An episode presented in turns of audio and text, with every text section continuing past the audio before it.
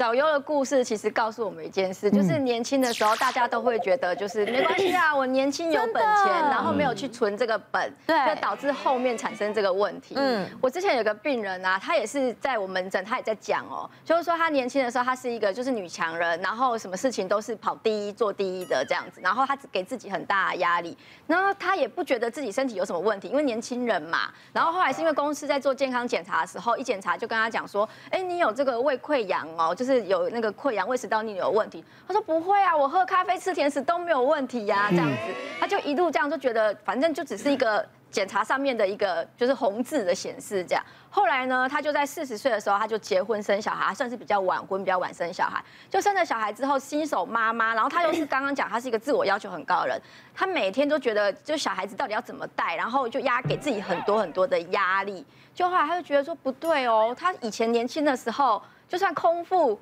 吃甜食、喝咖啡，对，然后吃宵夜，他都觉得没什么问题。他就开始觉得，为什么我生了一个小孩之后就变成这样？就那一年，他生完小孩，小孩子在一岁的那一年，他去检查，他发现他得了胃癌。啊！他就跟我讲说他得胃，而且还好是临期的，他就赶快把它处理掉。就处理掉之后呢，你也知道他个性上，他就觉得，哎，不对，我要开始保养我的胃，因为我毕竟有这个病史。然后他就网络上找找找，发现，哎，很多医生、很多专家推吃高丽菜，有没有？高丽菜就俗称厨房的胃药，就觉得很好啊。然后他就开始每天晚上，他都打半颗的高丽菜，哇塞，那么多，太多了，哎，对，奇怪，自从喝了高丽菜之后，他晚上都睡不着。为什么？因为除了频尿之外呢，他就觉得一直胀气，一直胀气，他就觉得我奇怪，高丽菜不是很很好嘛？护胃嘛。事实上，我要跟大家讲，网络上很多的这个资讯啊，你可能要看仔细。高丽菜它是护胃，但它原因是什么？它纤维很低，所以如果你正在胃痛、胃发炎的时候，你适度的吃是 OK 的。但高丽菜本身生的高丽菜，它有一种叫做水苏式糖，就是你大量吃进来的时候，你会产生胀气。所以呢，很多蔬菜哦，看似新鲜的、很厉害的，就是会感觉哎，可以护胃的，像一些像高丽菜呀、啊、花椰菜这些，听起来都是很新鲜的食物嘛。对，韭菜，然后还有洋葱，这四大类的蔬菜要特别注意，就是它容易在大量的摄食的时候产生胀气。所以第一个，如果你真的很容易胀气或胃不好的，你要少量的吃它。第二个要煮熟。因为像你看洋葱很容易吃生的嘛，大家可能在讲说我要养生啊，就吃大量的生洋葱。那事实上吃生的洋葱很容易胀气不舒服。以前年轻你觉得不会，但是年纪大了确实就会产生这个问题。然后另外还有一个就是。现在人很喜欢，就是不喝水，然后改喝那种无糖的气泡水。对对对对。对，那气泡水啊，还有就是豆浆，其实你喝太多也容易产生胀气。我每天喝，我现在每天喝无糖豆浆哎。所以如果说你真的年纪到，你就会有感，就是说，哎，像以前我喝豆浆也不会怎样，喝气泡水也不会怎样。但事实上，这些都是容易胀气的所谓的新鲜的食物。所以上面的解决方法就是煮熟，下面的解决方法。气泡水少量喝，豆浆喝完之后，你可以吃一点凤梨啊、奇异果这些，帮助消化。我这我超爱吃那些东西，我都不会，我还好年轻啊。年纪有大你都知道。跟食物变。我们再看还有哪些啊？睡眠品质变差，熬夜之后呢，怎么补眠都觉得好累哦。真的。补不回来了啦。这这这会不会有时候是因人而异啊？没有，我是从年轻就不太能熬夜的人。那是因为你本人就不熬夜，不是当演员拍戏啊，拍戏他不必要熬夜。夜班啊，对。我大不要拍夜戏啊，有时候都拍到天亮啊。没错没错。因为有些戏要集中在晚上拍啊，就那一拍哦，我告诉你这，我我要几天才才能够补回来，我天生就不能熬夜。但是我跟你讲，我的爸爸，我从我懂懂事以来，我没有看我爸爸晚上睡过觉，他都睡白天。哇，爸爸反而熬夜，对，大夜班。他没有，他没事干，他晚上就是。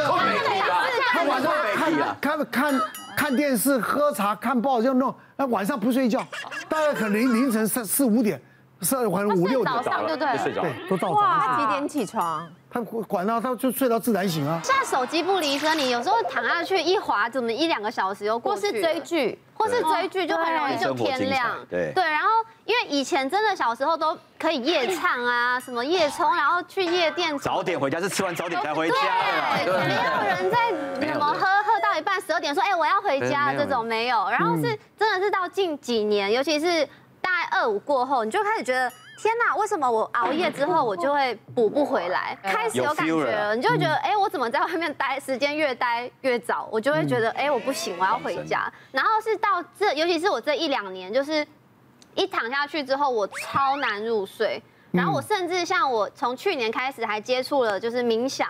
我现在睡前就是会冥想这样，然后放一些冥想的音乐啊，然后点那个蜡烛、精油灯，会会会，就你只能用外在的环境去让自己有睡意这样。然后，而且我觉得我发现就是这两年，尤其是女生，因为女生还有一个荷尔蒙经期的问题嘛，我就发现我这好像也是去年底吧，那时候有一次很夸张，是我要我那阵子因为太工作太忙，然后一直熬夜，结果我的月经就。原本对，原本就是在月中的时候要来，然后那一次来的时候就是一点点，几乎没有什么血，然后都是深咖啡色，很深，就是很像我们几岁？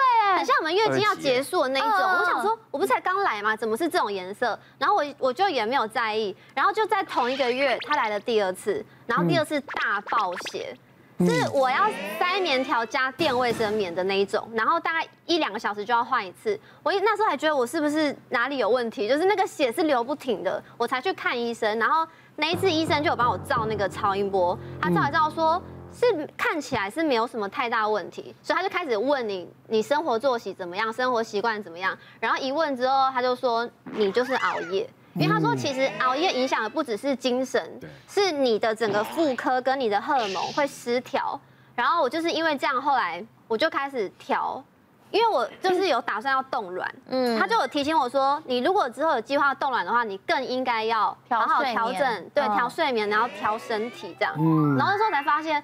天哪，好像是不是我们真的有一点老了？对，熬夜对妇对我们妇科的问题是相当有。他刚刚讲的非常的好，我们知道一个熬夜哦，可以让你整个免疫力下滑。我在妇产科里面，我们有很多护理人员，他们都是要轮三班的，也常常要一下白班，一下小夜，一下大夜，事实上乱七八糟的一个熬夜。那他也知道。我们知道刚刚在讲冻卵，对不对？他知道捐卵，捐卵可以帮助一些不孕患者，可以呃有一线生机嘛哈。同时他还可以领到一笔营养针，好营养针的费用。那也也在捐卵之前，我们要做一些卵巢的一个功能的检测，然后所以他就进到一个生育中心里面去做检测，一检查发现他的卵巢功能，你知道多少吗？就是我们所谓的卵巢的库存量只有零点八。他才二十四岁而已哦，超低超低的哈，这个零点八大概平均会在三十八到四十岁的一个卵巢，好，所以说他的熬夜导致他的免疫系统跟他的荷尔蒙在打乱，所以呢也是一样，妇产科一直问你，回回头再问你，哎，你的生活作息一样熬夜，我一样也是问这样的问题，接下来我再问他一个问题，你妈妈几岁停经的？他居然告诉我，他就回去问哦，真的。他妈妈大概四十出头就停经，哇，好早哦！我们停经期，对，真的四十岁。我们一般妇女在停经的岁数大概四十八到五十二岁左右。你看，事实上她提早人家了快将近十年的嗯更年期的岁月的哦，她很多问题，然后之后又加上她的基因的问题，然后又加熬夜，后天的呃熬夜，然后压力大，导致她的卵巢早期走入衰竭的路线。嗯哦，所以这也有基因的问题啊。对，刚刚我就讲的就是基因的问题。是也会有基因的问题。早衰这件事情不但是基因，还有环境荷尔蒙的关系。好，后天的话就是你真的要保养。除了熬夜，真的是很伤身，非常的伤身。哎，小优不是有冻卵吗？对，我就是有去冻卵的，我算是你的学姐。学姐，学姐，是是是。因为呢，其实我也是那时候呢，在跟那个朋友聊天的时候，你知道女生就会开始聊冻卵的话题。过了三十，话题就会从交男朋友到冻卵，真的。然后我就是被洗脑到，原本没有打算要，没错。然后就在跟朋友聊天的时候，他们就开始聊到像刚刚雨琦医师讲，他就说，哎，你知道吗？女生如果熬夜可能会不孕呢？什么？他说他有一个什么邻居啊，就是因为怎样怎样大夜班，然后就不孕，我听到这个就吓到了，因为我超喜欢小孩的。我想说，如果这样不孕，我的人生就这样子没有小孩了。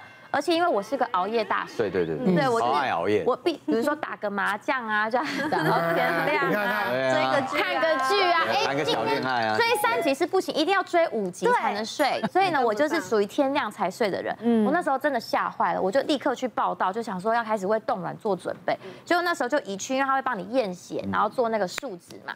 就数字一出来，因为正常数值是二到五，然后医生就一脸沉重的说：“小优啊啊，这个报告出来了。”我说：“医生应该可以吧？我 OK 的吧？”他说：“呃，二到五你是一点六这样，我就真的是要哭出来了。然后医生就安慰我说，没事没事了，你现在来，你赶快动一动，因为如果你明年再来，就可能是零点六了。对，就是一年一定比一年下降嘛。对，因为我们就是年纪如果越来越大，我就马上二话不多说，就是赶快把那个冻卵针赶快拿回家。对对，然后结果呢，可能过两天，哎。月经就来就开始打了，对。但我是蛮想分享一件事情的，就是呢，我觉得冻卵这件事情当然是及早越好，嗯。但是呢，千万不要在冻卵那个手术当天排工作这件事情，因为我就是自以为自己身体很强壮，然后又很爱赚钱，所以呢，我当天手术是早上七点要取卵，嗯，我晚上七点接了两个通告。就是你早上取完卵，然后晚上接通告。对，晚上还接了两场。取卵以后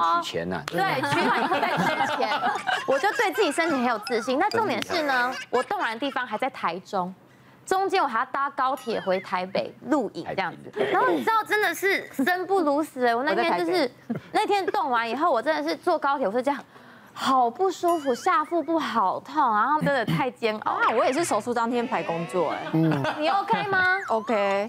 哇塞，以轩也是手术当天有没有？因为他在台北，你台中呢还要辗转的到高铁，你还要赶高铁，路途遥远，你还要赶高铁，好不好？从那里搭回来。对，刚刚小优讲，他说他的冻卵，他的 AMH 就卵巢库存量一点六，事实上不用落泪，很棒的，这个卵子非常，因为取出来卵子它冻起来其实数量不少，我冻了十二吧。哎，够了，对对对。对，够，很棒，对，真的，大概三十八到四十岁，其实取出来都是这个手指头的数量而已，只有五个啦，我有朋友三个，对。对，那我三十七岁，我动也有十一颗，哎，那你可能，而且我 AMH 只有二点五，哎，二点五很高，你可能有多囊性卵巢，所以一一击，你可能没有比较好。啊，哦，还得意。其实三，我们知道女生三十四岁过后叫做高龄产妇，对，所以你及早在你三十岁以前，尽量把它卵巢冻起来，放在冰箱，即使到了四十岁，哎，想要生了，或者是遇到一个 Mr. Right 的时候，你可以冰箱冷冻库有卵子可以出来，对，所以冻卵这件事情是非常的呃棒，对，非常棒。然后我在呃职场上也有问过一个病人啊，他其实是呃。从美国回来台湾的，他是一个教练。他在呃美国的时候 interview 的时候，你知道他会来的是因为 interview 那个老板跟他讲说，呃我们在职场上工作，我会将你的人生规划要规划好，因为毕毕竟哈你在职场花了时间岁月在年轻在这个工作里面，可是你的卵子他单身嘛，所以他就问他，你有没有男朋友？没有。嗯，那你有没有打算先把卵子冻起来？这个观念很好，这个老板对他的观念很好，就是说我会给你一个 vacation。你把卵子冻起来，再回来工作，太棒了！叫你去冻。这个这个是从美国或者回来台湾做一个冻卵动作。就因为我后来了解到，你就算没有冻卵，可是每个女生都应该知道自己的 AMH 值。比如说二十几岁去测，你要是真的比一般人低的话，那你就可以早点做冻卵。对对，然后你这样子的话，就是最好是了解自己的那个指数，对不对？对，就像我们呃林志玲姐姐，对不对？你看她几岁开始冻？三十八岁，他动了大概有八颗，就我知道的是这个数字，所以他他就开始冲他的事业，好，冲了事业之后，你看他几岁遇到他的 Mr. Right，四四十五，对，四十五岁的女生，你真的要自然生产，不简单，几乎不太可能，都是做都是做试管来的，所以他遇到一个 Mr. Right 之后，你看他回把他叫回来台湾，冰箱有什么？卵子，哎，解冻后鸡蛋抽几个来就可以了，对。别忘了订阅我们 YouTube 频道，并按下小铃铛，收看我们最新的影片。想要看更多精彩内容，快点选旁边的影片哦。